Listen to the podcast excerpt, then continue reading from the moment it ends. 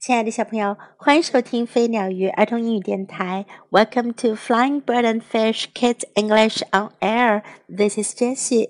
今天 Jessie 老师要为你讲的故事是《Copycat Max》。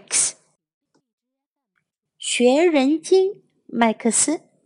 Copycat 指的是那些专门模仿别人的一举一动的模仿者。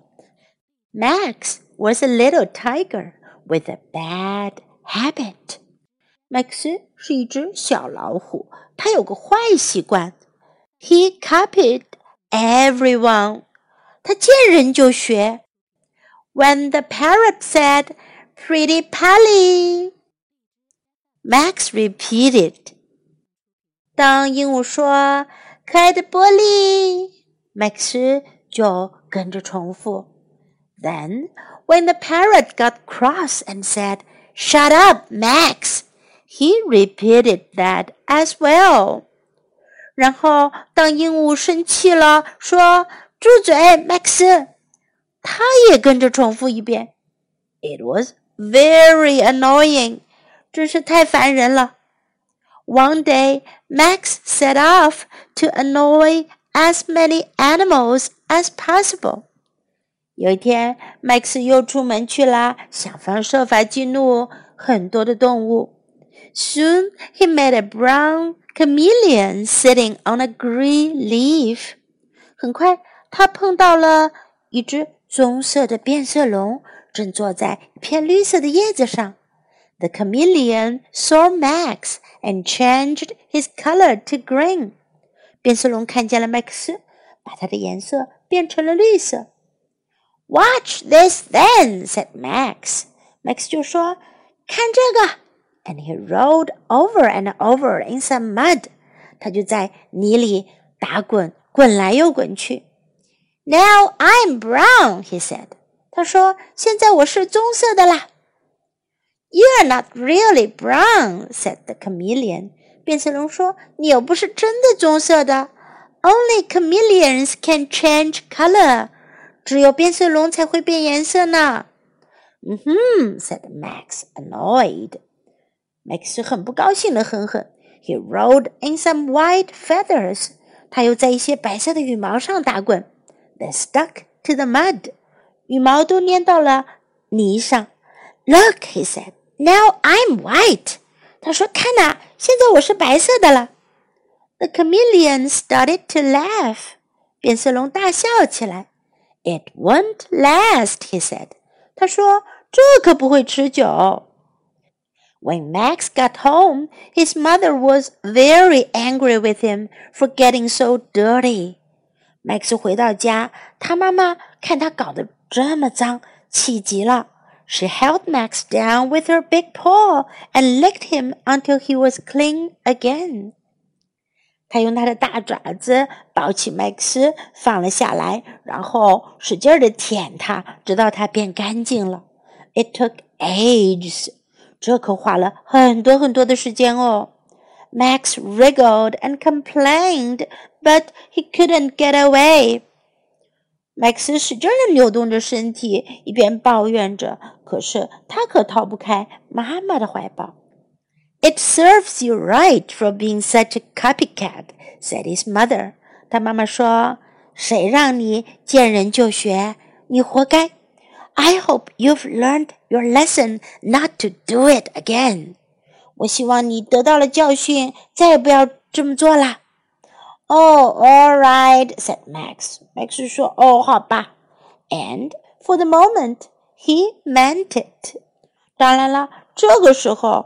他是认真的，小朋友，你们喜欢有人跟着你学你的一举一动、一言一行吗？肯定不喜欢，对吗？那你也不要去学别人哦，不要做这样一个 copycat。在今天的故事中，我们可以学到 a little tiger 小老虎，a little tiger，a little tiger，a bad habit。坏习惯，a bad habit，a bad habit。Shut up，闭嘴。Shut up，shut up。 It was very annoying. 很烦人。It was very annoying. It was very annoying. Watch this. 看这个。Watch this.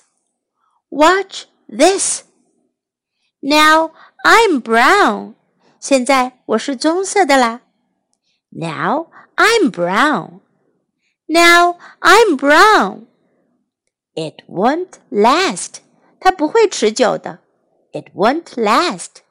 It won't last.